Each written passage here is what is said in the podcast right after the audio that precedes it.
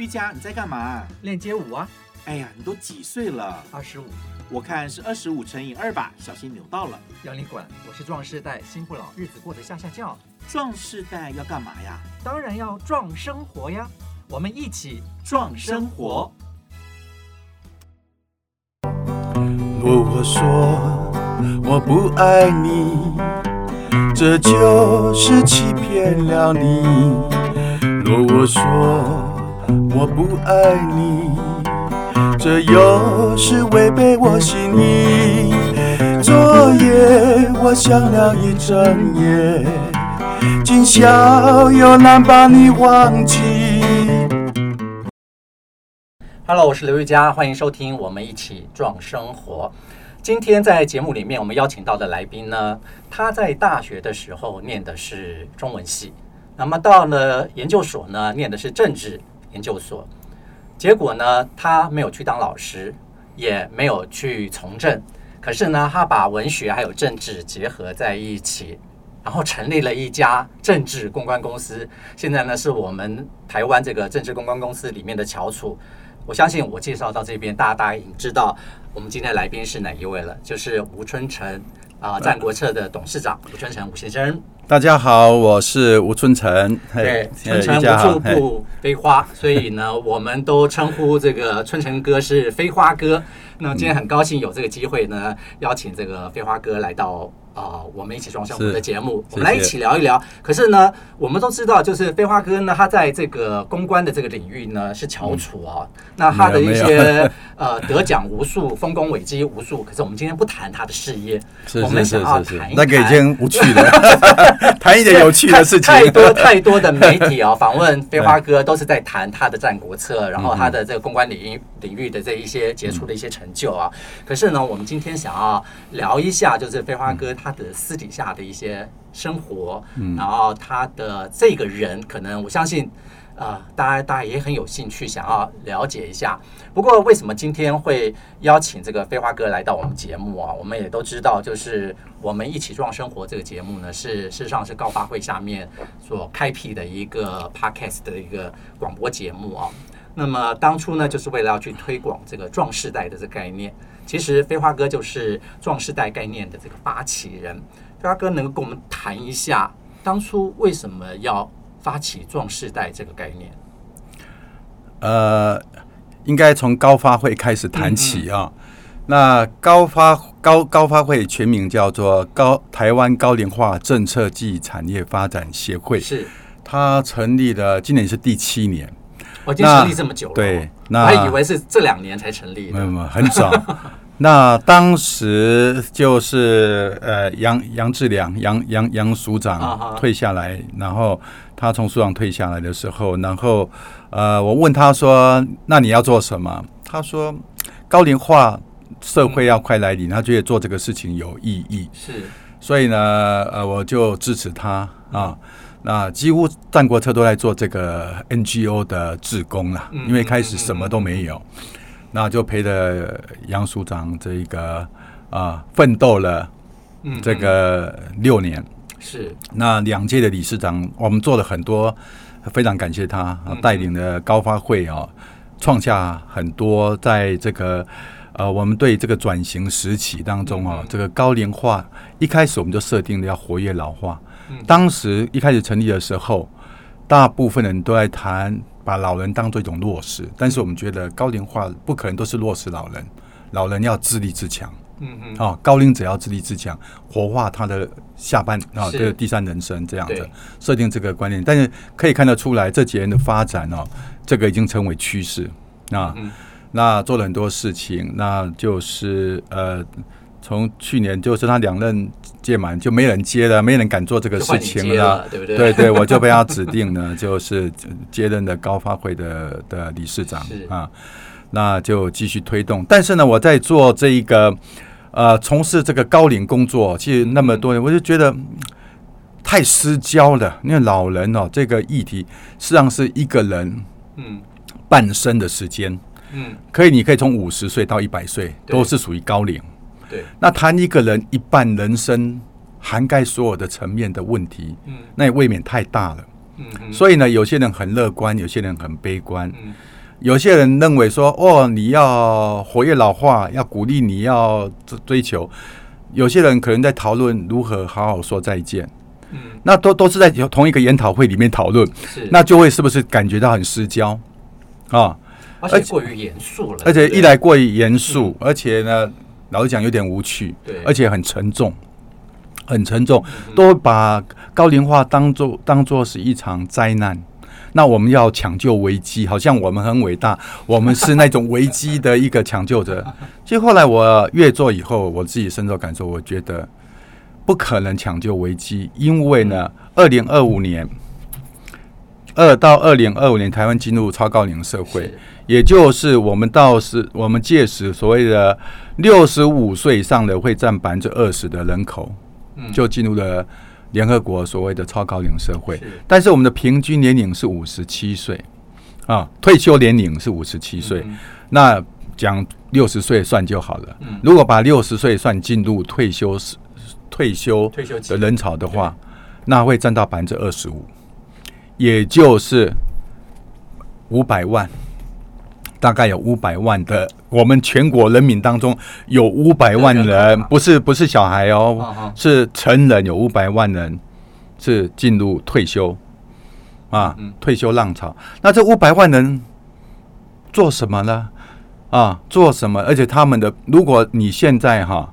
如果你现在已经五六十岁哈，我们的平均寿命是八十岁，那八十岁是指平均年龄，包括没有长大的、过夭折的啦，或者过程平均起来八十岁。那如果你已经到了五六十岁，你有一半的机会会活到九十岁。对，可是我的意思是说，你啊、呃，为什么不就直接去谈老年，而是用壮年，就是壮世代来取代老年呢？那呃，所谓的壮世代不是指不是我们一般的老年、壮年啊，什么青年的这种老中青，其实它那个是按照你的年龄年龄去划分。那我们觉得，其实老啊，不是身体的问题，而是心理的心态的问题。你如果你的心态呢是很年轻，那你就是年轻人；如果你心态很老了，你年轻你也是一个老人啊。那我觉得，那壮世代呢？一个就是说，我们要这这一这一群人呐、啊，这个基本上就是婴儿潮，有婴儿潮之后的这啊出生的这一群人，现在来讲就大概三四五年级生嘛，嗯，三四五年级生，呃，三十年三三年级生大概都进入七十啊，六年级师生都已经六十，进入六十六十几，五年级生从今年开始进入。六十岁，对，我就是我今年就六十岁，恭喜恭喜。啊！马上要迈入甲子园，然后呢，就进了五 三四五年级生都进入了退休浪潮，是。在这一群，但是这一群人呢、啊，是人类有史以来没有出现过的，我称为叫人种。为什么人种？它不是你用一个简单的老人来看他哦，他是人战后婴儿潮，就是战后人类从来没有这么长期的和平。长达七十年的和平啊，然后所创造出来的文明，这七十年的文明超过人类过去七千年文明的累积的总和。所培育出来的人，这群人呢、啊，具有三个特质：一个高寿，是这群人比他的父亲、他的祖父多出二十岁、三十岁。嗯，然后呢，这个再来的话就是呃高学历。你没有这么庞大的、这么这么怎么的呃，受到高大专大专教育或者至少高中以上学历的这样这么庞大的人潮。以前老人通常啊条件哈各方面的自主条件都差。再就是高资产，高资产。台湾根据银行工会的这些很多的资料说，有三分之二财富掌握在三四五年级生的手中，而这一群人呢，携带了这么多优势的条件。要进入六十岁这一扇门，打开以后就离开这个社会。好，一退休嘛，是离开这个社会，那要去哪里呢？不知道哎、欸，老实讲，没有人知道，连他自己都不知道。啊啊，追求什么呢？不知道。那但是呢，如果以前为什么这个不成问题呢？因为以前的平均寿命大概六七十岁，所以一般人退休以后呢，混着混着，十年之内大部分人都会挂掉。因为他不晓得要做什么，对不对？那不是时间不长嘛，所以呢，平均寿命不长嘛，所以就含你弄孙，然后混着混着，大概就。可是现在我们会看到的就是，呃，五十几、六十几的，他还是汲汲营营的在工作，然后再开始呃为他的下半段人生去铺陈，然后存一笔款项，因为他怕退休了以后，因为。寿命增长了嘛？对，寿命增长以后，他怕那钱不够用啊。大家还是很努力，可是，在生活这一方面，可能就忽略掉了吧？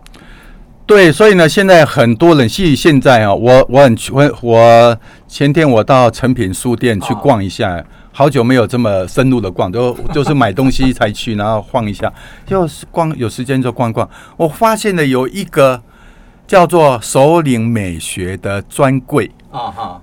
很大嘞，里面那个几百本，然后呢，都是跟首领高龄有关的，就首领美学哈。然后里面哇，让我吓一跳，里面谈的问题哦，跟过去都没有，就是大家都在追逐，非常勇敢的鼓励大家啊、呃，勇敢的去追逐。书应该也要摆在那个，你的书一定会在，对对对，有有有有啊，对对对。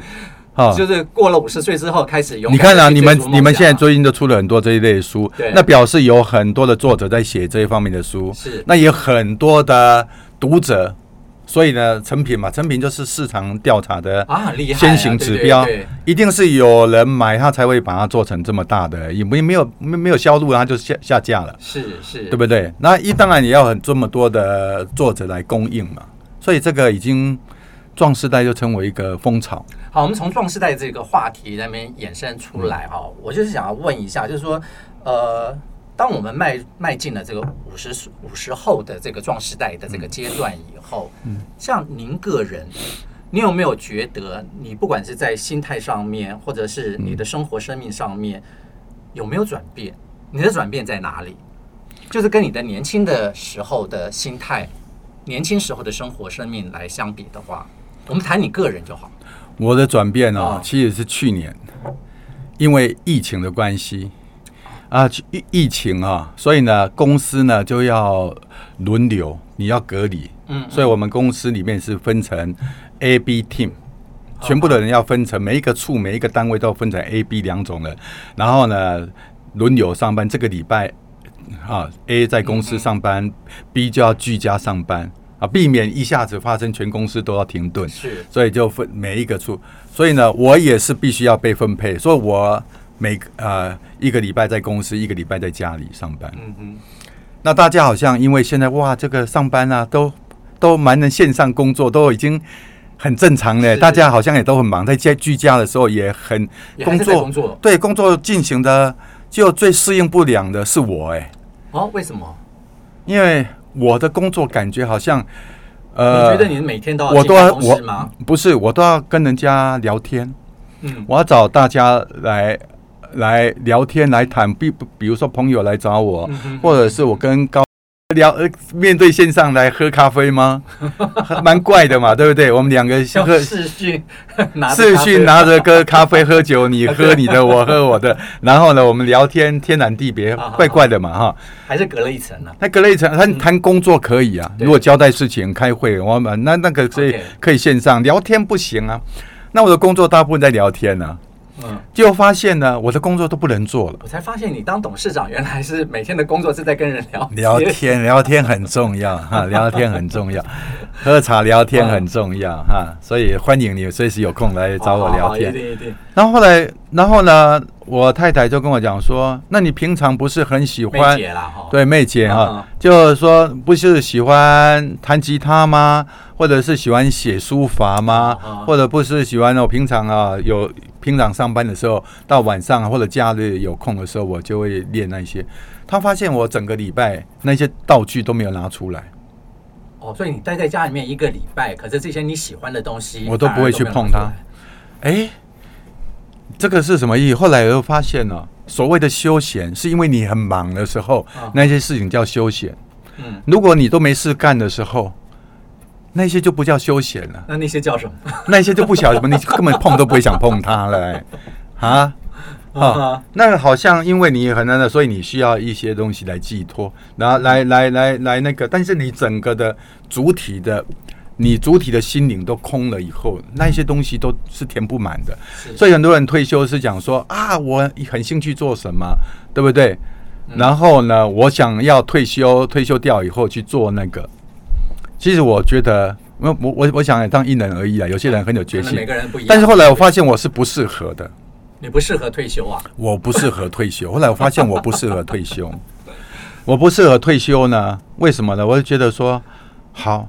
那我本来一直开始一直在准备这几年准备要退休要接棒，嗯嗯啊要接棒了哈，一直在筹划接棒的事情，嗯，但是呢，好，那是不是变卦呢？像很多的老板们他都都最后面呢都都放不下，我也不是这个问题，而是呢，我想一想之后，我要再再创第三人生，我要再去追求是什么？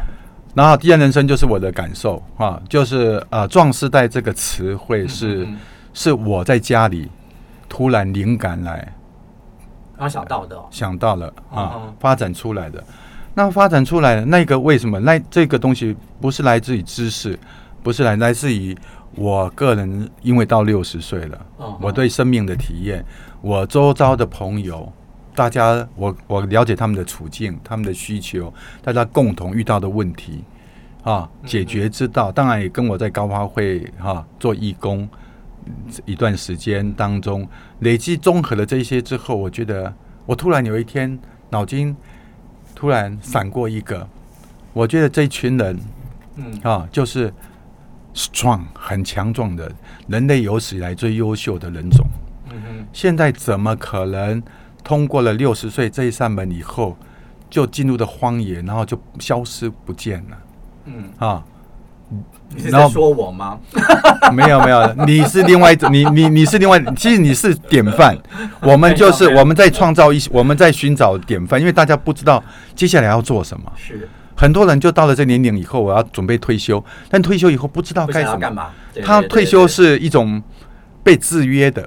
他不是有想法、有有计划的，他只是想说，呃，很多朋友最近说，啊，最近好像我的我的朋友就六十岁嘛，哈，所以大家现在吃饭的时候，最多的话题就是要谈退休。那我就问他说，啊，退休要做什么？他会想说，游山玩水啊。我说，那你有计划去哪里游吗？嗯嗯嗯，哎，哦，到了到时候再说，啊，表示都没有想法。那为什么没有想法就会去做？每一个人都被制约，就是觉得时间到了。就应该要那样，就应该要做这件事情，对对对，但是他没想到了，其实他的退休跟他以前他的父亲他们的退休不一样，他接下来可能还有三十年，嗯，那还有三十年，三十年你都游山玩水吗？嗯，哦，当然就遇到很多问题，包括你的财力够不够？是，那你包括你。你地球不晓得三十年不晓得可以绕几圈，你要继续绕吗？你还是到外太空去还是什么？没有想法，所以呢，我就觉得啊，这个是一件这一件哦，我觉得这个是一个一个刚好因缘际会，自己好像就被在摆在这个位置当中，然后有个我觉得就去推动，嗯嗯，推动这个是壮士代就是一个社会运动。所以绕回来呢，其实你还是不能够退休，是因为看到很多那些即将要退休的人，不晓得退休之后要干什么，所以你想要帮助大家更清楚。一来算是帮助自己啊，帮助我周边的朋友啊。你不想要退休啊？我没有对啊，就是 就是去去做一件有意义的事情。是，我觉得就是找到一个另外有意义的事情，比如说，呃，我觉得人生这样子的哈，我的。呃，我说第一人生是一岁到三十岁嘛，大部分在学习嘛，哈。那三十到六十，一般称为叫第第二人生，就是你的职业职业生涯。对。那我的职业生涯这三十年，过去这三十年，我觉得有一个关键字，台湾有一个关键字叫做民主化。嗯哼。台湾所有的重要，不管政治、经济、社会什么东西，都受到民主化这个。所以呢，我就创办了《战国策》。《战国策》其实是跟民主化孕育而生的一个事业。但是现在的民主啊，以前民主是有是非的，民以民主是一个是非题。民主化政现在是一个选择题。就是没有是非了哈，就是基本上选择题就是你要吃牛排还是吃猪排 都好了，你要选蓝选绿，其实啊各有各都有理想，各有所那个哈。那我就逐渐我就逐渐的失去热情，对这个事情以前有是非的时候有热情，现在逐渐的就失去热情啊。所以你现在要开始经营你的第三人生。那我就要进入第啊第三人生，我就在想，从现在我六十岁到未来三十年，嗯，二零五零年。台湾最关键的一个词汇，我觉得就是叫高龄化。嗯嗯，也是政治、经济、社会所有文化每一个层面。到二零五零年的时候，哈，台湾三个人就有一个老人，就一个六十五岁上的老人。是二零五零年。那所以这个的整个的结构的变化有多大？大家做好准备了吗？大家现在现在有对这个有什么想象？老实讲，大部分是没有。对，从包括。个人到政府到企业都没有做好准备，也无从想象到底退休以后要干什么。其实很多人是没有不知道的，不知道。对对对啊，因为然后所以呢，后来我觉得我刚好放在这个位置上面，我觉得这个又燃起我的热情。我觉得我好像就是应该来做这件事情。那这件事情呢，呃，可能是一个自一自工，可能也是一个事业，是一个什么我也不太清楚。但是就一头栽进去，是。一头栽进去，然后呢，很多就推广壮世代、壮时代、撞击这个时代，然后看起来撞来撞去哦，好像有撞出一些火花出来，慢慢的，对，有慢慢的撞撞出一些火花，就大家是感动了很多人哦，是。大家觉得，哎，他讲到我的心声了，因为以前呢，大家呢都觉得英法族是啊很弱势的，是要被帮助的，是要怎么样？然后呢，我觉得现在不是，他们是可以去帮助别人的，他不是弱者，他是 strong 的。其实推动壮世代，你可以让很多的，就是进入五十岁以后的这些呃熟龄人士，可以有一个新的一个想象，就是说。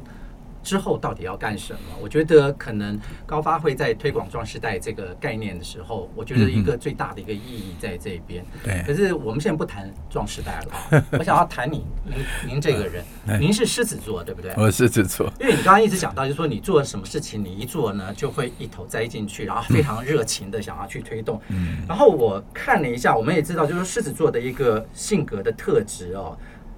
他们说，呃，狮子座是充满热情、性格乐观的星座，开心就是他们的座右铭。但是他的开心呢，是会跟自己的感觉有很有关系的。嗯，那换句话讲呢，就是非常的感觉自我良好。你觉得是不是这样的描述？对对对，一般一别人都会可能这样子嘛，对吧？呃，自我陶醉，自以为是。哎，可是他们说，其实。狮子座其实是一个很浪漫的星座。嗯，你您是一个浪漫的人吗？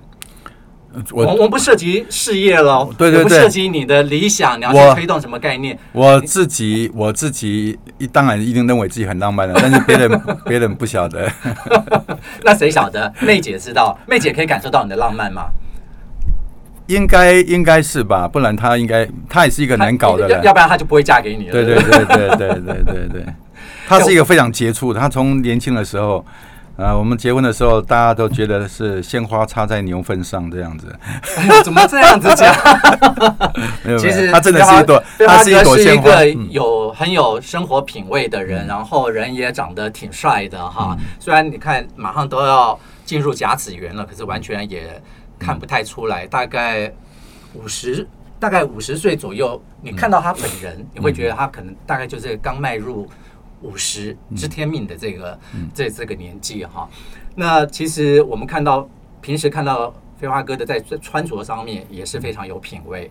那我问一下啊，我们看到你所穿的这些衣服是妹姐帮你打理还是你自己？她帮我打理的。哦，都是妹姐帮你打理，所以你的生活上面很多的照顾是靠妹姐。对对对，对，哦对，为什么？我本来觉得你是一个很有。很有，就是各方面都很有自己想法的。我不晓得，因为我觉得人的相处都是都是一个，如果因为他这一方面太强了，嗯，比我强太多了，而且而且呃，他有有一个诺贝尔得主的的一本书啊，哦哦、叫做《快思慢想》啊，哦《快思慢想》这本书啊，是一个心理学家然后他得到了诺贝尔经济学奖。嗯哼，就是人在做经济决策的时候，实际上是因为源起起源于他的心理人格特质。嗯哼，那人呢，他把它基本上分成两类，一种叫做呃快思型，一种叫慢想型。想型那妹就是快思型，你是慢想型，我是慢想型。哦，那然后呢，然后所以那这两种互补啊，但是也容容易冲突。快思型有一个特质，他看到一个事情啊，嗯，很快就做决定。我喜欢，我不喜欢。我喜欢吃这个，啊，这衣服好看啊，这是衣服怎么、啊？这件事情 OK，啊，这个人 nice，他都很直觉的，啊，就就可以付出自信。然后呢，慢想型的人就，哎，等一下，我研究一下，我查一下资料啊，我要想一下，我要怎么样，对不对？我要把它找到逻辑，深思深思熟虑。对，所以呢，这一本书里面的结论呢，就是说，人类的历史上面呢，百分之九十的事情是快思型人干出来的，不管好事还是坏事，都是他干出来的。但是影响人类历史发展的是慢想型，最重要的那百分之十的事情，就是慢想型的人干出来的。哎、欸，所以在事业上面，呃，妹姐是听你的嘛，对不对？因为你是公司的董事长，她是总经理。那在家里面是你听妹姐吗？你、哦、你们夫妻你们夫妻相处相处有没有什么冲突的地方？冲突一定很多，因为这个事情，但是呢，又有协和的地方啊。我觉得人就是，如果跟你同质性一模一样，那可能就很好相处。嗯啊，但互补型的人呢，很容易把你的人生扩张、扩大，因为两个是一个东一个西嘛。哈，我我们两个是，我们两个基本上，呃，就是呃，就刚才讲快思慢想，就是一件很不很不一样的事情。对对对。那呃，基本上。就应该讲了，就是生活日常了，包括吃喝玩乐这些事情，我几乎全部听他的，听他安排，他决定，他安排，因为他超超级会安排这些事情，啊，他是生活品味大师，啊，那所以我就变得很无能了。我不会点菜，你知道，因为轮不到我点菜的机会。你你是美食专家，对呀，你会 你会感觉这样。但或许我有这种潜力，但是问题我从没有发挥的余地，你知道，因为我一上桌，呃，妹姐都帮帮忙张罗好。那个 那个 waiter 拿拿拿拿那个菜单来，我看都不看，因为我说你看就好，啊，就他就哎打点好了一切，我就负责吃就好了，啊，OK，对。那所以就变成这方面就越来越失能了，就失去能力。没有，所以是在家的时候是非常的仰仗。然后呢，他当然就是会，比如说，呃，那种方向感的东西，或者是怎么样的重大决策的事情，不是说我爱管闲事，那个就自然，因为我会把心力放在那一些方面。嗯嗯啊，那所以呢，当然我会做很多的研究，我会去，我天性就很喜欢做研究、做思考、做什么。嗯啊。那他没时间，不见得他就会想的不好了哈。嗯、就是说，因为他没时间，因为他他要做的事情太多太多了，哎，所以呢，这些事情呢，等我想好了，啊，就是你慢想，我就我慢想完以后就会跟他沟通，我会沟通啊，这样子可不可以？啊，大部分的就呃。九个事情大概会被他否决八个，呃，十个事情大概被否决九个事情，最后会有一件事情可以做。你是说家里面的事情吗？没有啦，我说比较大的事情，大的事情包括应该公司公司的事情。对啦，公司的事情啦，然后孩子的事情啦，啊，反正那些比较大多数的时间，你还是听妹姐的比较多。当然啦，当然她是，所以在家里面。也是你比较哄妹姐，然后捧捧妹姐吗？还是他哄你，他捧你？每一个人都这样，他可能也是觉得他服侍我很难服侍，但是大部分应该是我在，但也不能讲，就是他很会，他我说他是，他很说像很像千手观音哦，或者或者是八爪女，我我以前称她八爪女，她可以同时拿八支电话，跟八个人同时讲话。这也太厉害了！然后呢，每一件事情都呃，这个都很有条理啊哈啊！我不行，我接一次电话就已经开始讲不清楚了。你只能专心一意的针对一件事情。对，我只能专心好好的处理一件事情。他可以处理八件八件事情。那那天呢，其实我谈到你的家庭啊，我在我在脸书上面看到一个影片 PO 的影片，其实我觉得蛮感动的。就是你跟你儿子在一个餐会上面唱了一首歌《爱的代价》啊，当然老爸的声音是没话讲了，因为今年六十岁还要办演唱会嘛，哈，哎，我很惊讶，儿子的声音很棒，哎，是啊，对，两个合唱合唱的很不错。我想请问一下啊，不是难得的是他愿意跟我唱歌，对，这个是我觉得很感动的地方，因为孩子能够跟父母在一起，就已经陪着父母出席一些场合，而且那个是很不那个是晚上十二点，我在 pub 唱歌。啊，那是在 pub，我我我在休闲唱歌，然后呢，他加班加到十二点，他开车要来接我，然后就陪我唱一下。你你是在那边是表演吗？嗯，不是，没有没有，那个表演是要付付钱给人家的哈。是，对，因为因为那个你曾经自己讲说你小时候非常的自闭，对不对？对。然后妹姐也讲说，其实你是非常内向的一个人。对。可是爱唱歌的人，所以唱歌怎么会跟内向跟自闭会有所？所以唱歌可能唱歌可能是我非常重要的事情，可能大家。唱唱歌，一般人就当做娱乐休闲。是，那对你来讲不是？对我来讲，它是一个是表演，不是表演，它是一个自我的疗愈。它是一个疗愈，它是一个一个生活当中啊、呃，就是你你你，因为你现在不太可能那个你你心里心中会有一股气，不是生气的气。呃，就是你可能最近会觉得很闷，闷。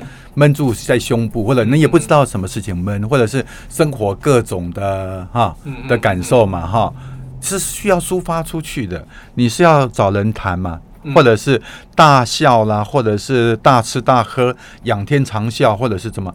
那我都不太擅长做那些事情啊。你不喜欢跟太多人？对，我不因为内向嘛，所以我不会去喧哗，不会什么样。那你那股气闷在胸里面。你会身体会换，所以呢，唱歌就是一个抒发，就是一个疗愈。那你是从小就对，所以有一些人呢，又不去跟人家聊天，大笑大唱，然后又不唱歌呢，是那就很伤哦，会伤到你的身体，会得内伤。所以我鼓励嘛，要么你就是大块吃肉，大大什么的嘛，要么就去唱歌。对，其实其实。听就是飞花哥自己讲说自己呃小时候很自闭，然后妹姐又说你很内向，可是我经常就会看到你就会传一些你唱歌的一些音档啊，或者是影音档啊出来，就实在是很难联想。这个跟之间的关关系。那么，在今年你六十岁的时候，嗯，你还要去举办一个你的个人的演唱会，我们也都非常的期待，希望我能够是受邀的来宾。有有有，一定一定。就是，在 你要来捧场一下。对，我是说，我们能不能让我们的听众在今天的节目里面先。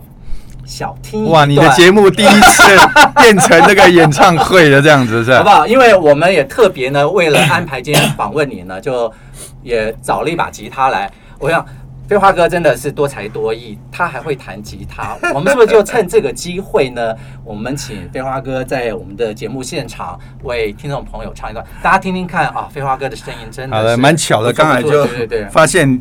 你们呢？这个录音室有一把吉他啊，马上，但是都都已经走，已经走了。我把它，我把它刚才调了一下啊。好，我们现在来听，你要唱什么歌？我来唱，是唱什么？我们那个壮士代，刘文正的爱情，好好听的歌耶，爱情啊。若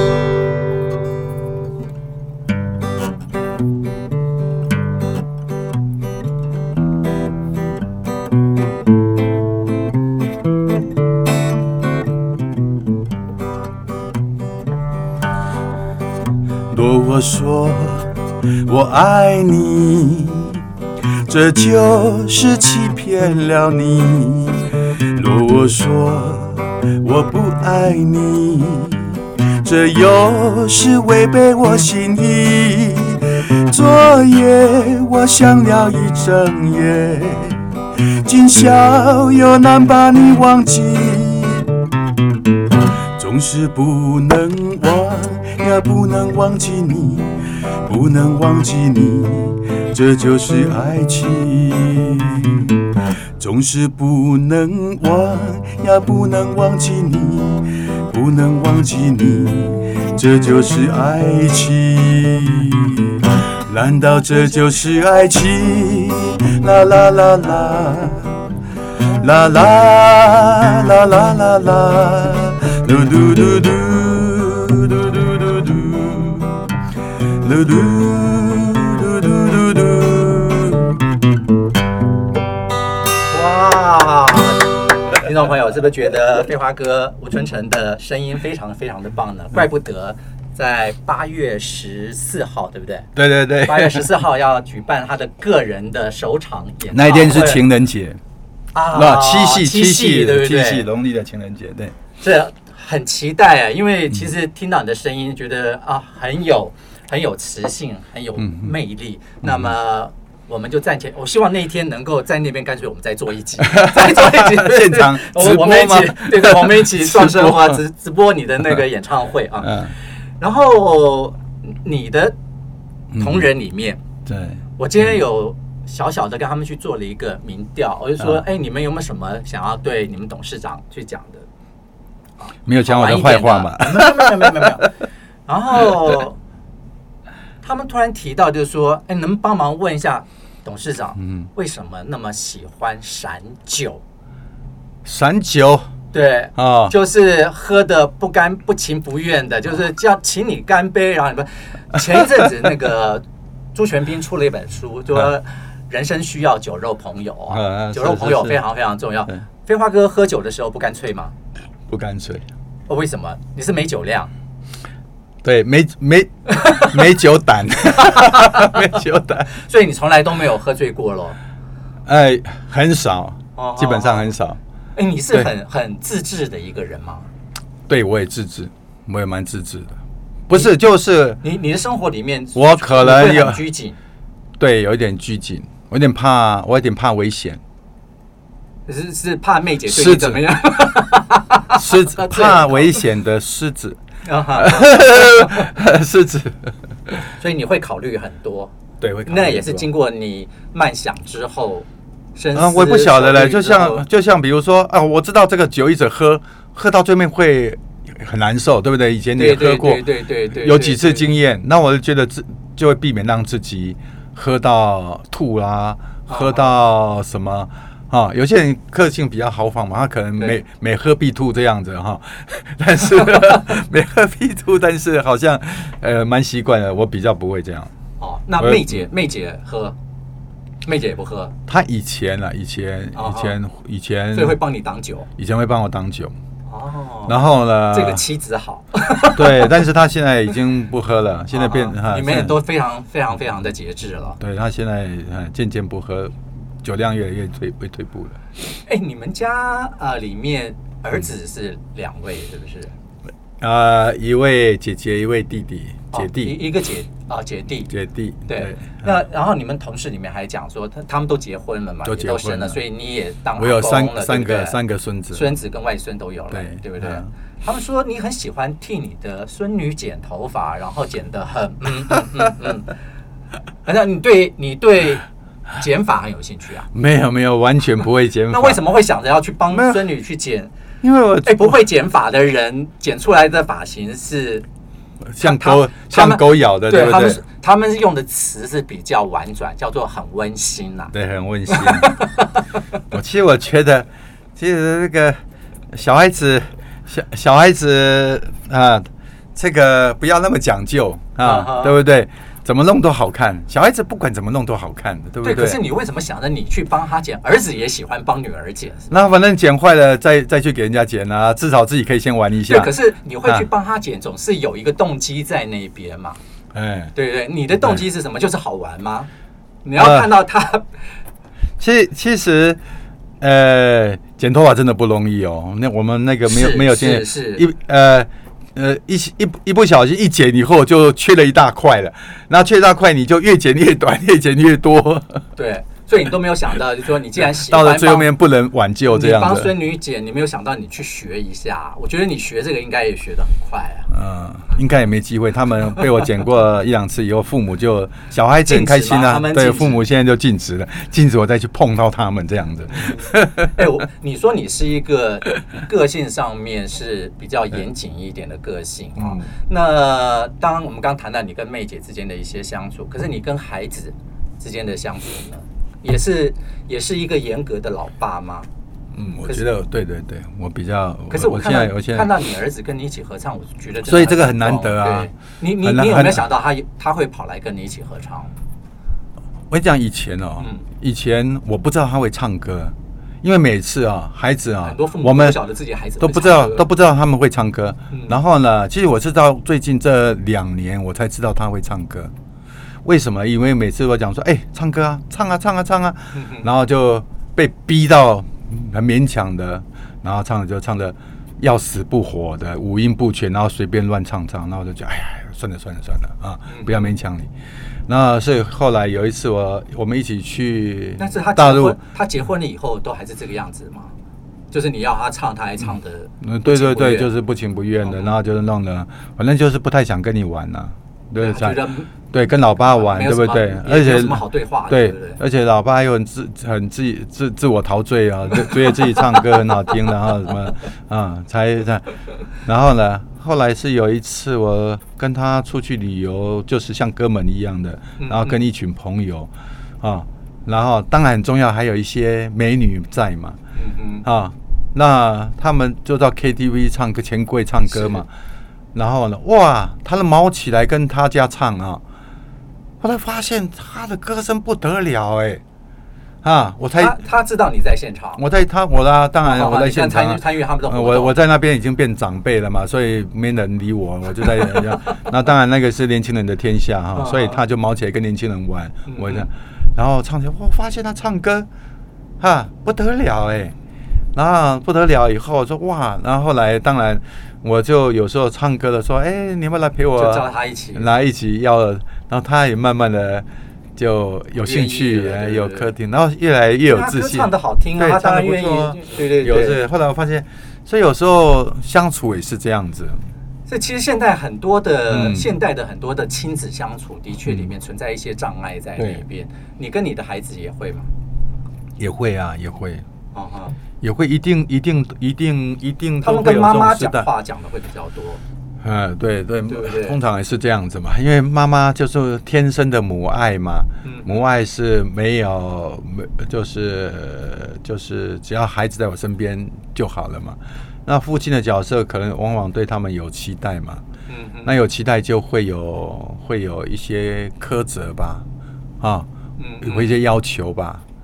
那就可能就会就就就比较会比较怕了，然后比较不想跟你接触嘛，嗯嗯，对。可是近两年应该孩子比较一来一来，我觉得都有一些改变了；二来，我也觉得他们当然越来越成熟，知道父母的心思嘛，他自己他们也成为人家的父母了嘛，啊，所以会知道啊父母。对孩子总是有期待的嘛，哈，会要求，他们也会要求他们的孩子啊，大家知道，所以慢慢接受。那另外一方面呢，也是我们自己的改变。我现在呢，慢慢会觉得，其实现在谈壮世代也是在处理一个世代世世代和谐的一个问题。对对对，这不仅是我们个人家里的问题哦，我觉得从我个人家里的问题，我体验到整个社会的问题。对对对，因为现在的世代对立。太严重了，很严重，而且这个是未来三十年，嗯，都不太一样。现在比如说老一辈就会啊，年轻人呢不婚不生不育不养，就是比如草莓族啦，什么东西啊？然后呢，他们呢就会仇视这个老一辈，就是老啊，所以不是说老老老人呐总是啰嗦啦，什么哎有点不屑，反正就是不屑，反正一大堆负面的东西哦啊，彼此这样子互相嫌弃。其实这个是一个非常严重的问题，问题，而且不仅是在生活上、家庭的问题哦，其实连国家政策，因为我们在做这种市场调查当中，我发现台湾有一条线，叫四十岁这一条线，四十岁这条线哦的政策，你把很多政策，比如说核能政策，核能呢四十岁下的大部分都反对，四十岁以下大部分人都赞成，然后呢同婚。四十岁以下的大部分都赞成，四十岁以上大部分都反对。反对对，所以呢，你会知道，其实很多的议题是假议题耶。真正大的、真正的、真实的东西，就叫世代对立。嗯嗯。那这个世代，所以你会知道，世代对立非常的严重。那而且扩及到很多的面向哈。那特别高龄化社会问题，嗯，时代来的这问题会更加的严重。是。资源分配的问题啊。那所以呢？呃，推动这个壮士代当中呢，其实也包含着，我们就叫做我是壮士代，啊，让爱传承下一代啊，也是一个传承。那你怎么样跟你的小我我我自己的经验啊？后来我就觉得，因为我一直对，就是说，哎，你们未来要要接我的棒啊。那我觉得这工作不像你们想象的那么简单呢。他们有兴趣，对人他们有兴趣，他们也适合。但是呢，你总是会觉得他们未免把事情看太简单了吧？哈，这事情你自己摸了一辈子，你知道问题在哪里。是，然后你要教他这个东西，他们就觉得你你很啰嗦啊。然后呢，一定的会的嘛哈，因为我现在跟很多的二代，好二代的现在很多的企业都很重视二代接班，然后跟他们相处。很多人都是有这样子，跟上一辈是有很多的冲突的问题。那我就觉得说，那怎么解决呢？其实我从我自己个人讲，我本来是做杂的样啊，就是会念东，他们念东练习。但是我觉得这个只是让大家越来越疏远。然后后来慢慢的，我觉得找到想到一个，我觉得所有的东西就是说，让他们自己做主。是啊，我我后来哈，就是就是放手啦。那你那那但你放手也没有那么谈何容易放手。后来我就谈了一个，就是说，其实我这里是一个平台，是一个资我我们我们我们公司里面谈的一个叫做航空母舰跟战斗机的关系。嗯嗯。母公司就是一个航空母舰，然后呢，我鼓励很多的战斗机，包括我的孩子也可以去组一个战斗机。然后呢，我们的资深的同仁、员工、高阶主管，你你想要组一个战斗机，未来呢，我跟你是投资关系，那我这资源给大家共用，嗯，啊，啊，你战斗机凭你个人本事，你是你的战机队是两台飞机、三台、十台，那看你个人，你喜欢你喜欢什么东西你就做什么，反正这里呢就是支持你的的一个航空母舰资源中心。然后呢，你自己要做什么，我没有意见，我不管你。那这个之间呢，又有合作依赖，但是又有独立。独立啊，我觉得，哎，开始转向这样子一个规制度的设计的时候，我觉得我心也放宽了，因为我觉得我不需要管你那么多。是，这是一个蛮好的一个设计了。那我觉得一来也符合我们这个我们这个行业，我们这个产业啊，是因为它很重要的是个人要有热情。是。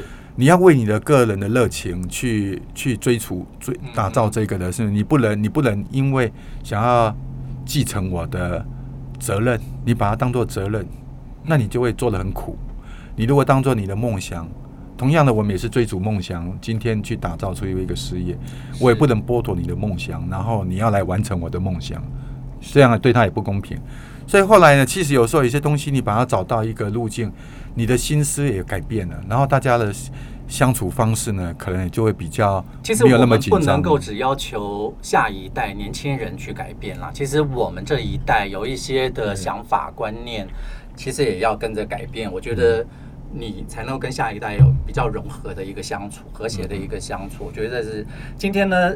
呃，因为时间的关系，非常谢谢，谢谢呃飞花哥来到我们的节目啊，去聊了一下，就是当初成立壮时代的一些想法，还有他自己的呃家庭亲子的一些关系啊。当然，今天现场也为我们高歌了一曲，我们非常非常期待你八月十四号的演唱会。对对对，欢迎！对，我希望就在八月十四号我们现场直播好。壮世代的好友，好，那今天节目就到这边，我们下一次再会，拜拜，谢谢，拜拜。